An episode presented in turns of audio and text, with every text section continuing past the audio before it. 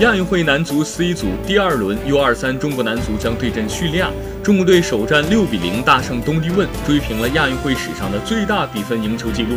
叙利亚首战一比零击败阿联酋，状态不俗。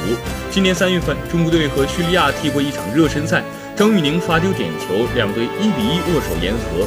叙利亚是中国队小组赛最强对手，这场比赛的胜者基本能够拿到小组头名。博彩公司开出的赔率，中国队胜赔二点零五，叙利亚胜赔三点二五，打平的赔率是三点二零。比分盘赔率，中国队一比一战平以及一比零击败叙利亚的赔率都是六点零五，是最低的。